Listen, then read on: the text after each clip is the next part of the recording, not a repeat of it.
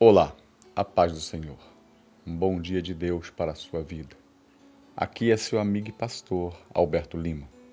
Eu quero compartilhar com você o texto de Gênesis capítulo 3, versículo 1, quando diz: A serpente, o mais astuto dos animais selvagens, disse à mulher: Deus realmente disse que vocês não devem comer de nenhum fruto das árvores do jardim? Queridos, você já parou para pensar e se perguntar o porquê nossa fé oscila tanto? Porque temos momentos de confiança em Deus e outros de incredulidade? Porque um dia confiamos que Deus controla tudo e no outro queremos pegar esse controle com nossas próprias mãos? Será que Deus deixou de ser poderoso bastante para cuidar de nossas vidas?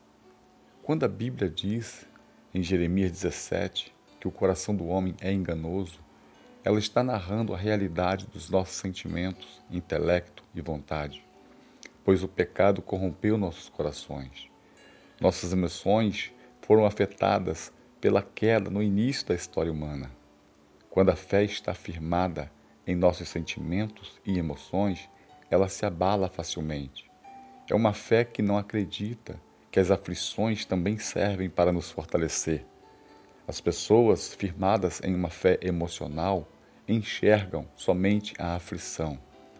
E se a fé está firmada em nossos sentimentos, ela não pode ser confiável.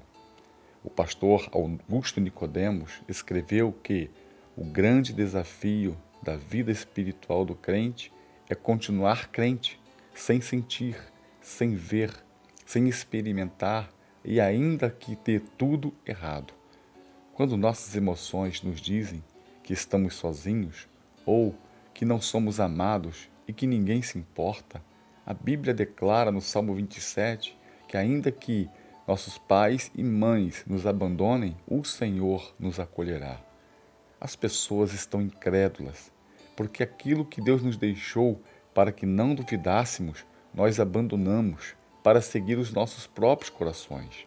Muitos são inconstantes porque preferem acreditar nos clichês mundanos do que na própria palavra de Deus.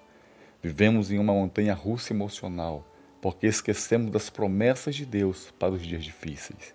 A Bíblia, somente a Bíblia e toda a Bíblia é a nossa única regra de fé e prática.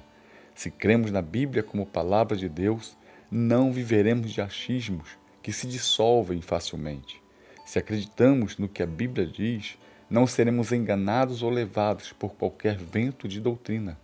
Precisamos fazer a mesma declaração daquele pai sofrível, angustiado, disse em Marcos 9: Eu creio, Senhor, mas me ajuda na minha incredulidade. Ele tinha fé, mas ainda assim precisava do socorro de Deus. Que Deus te abençoe. Que Deus te dê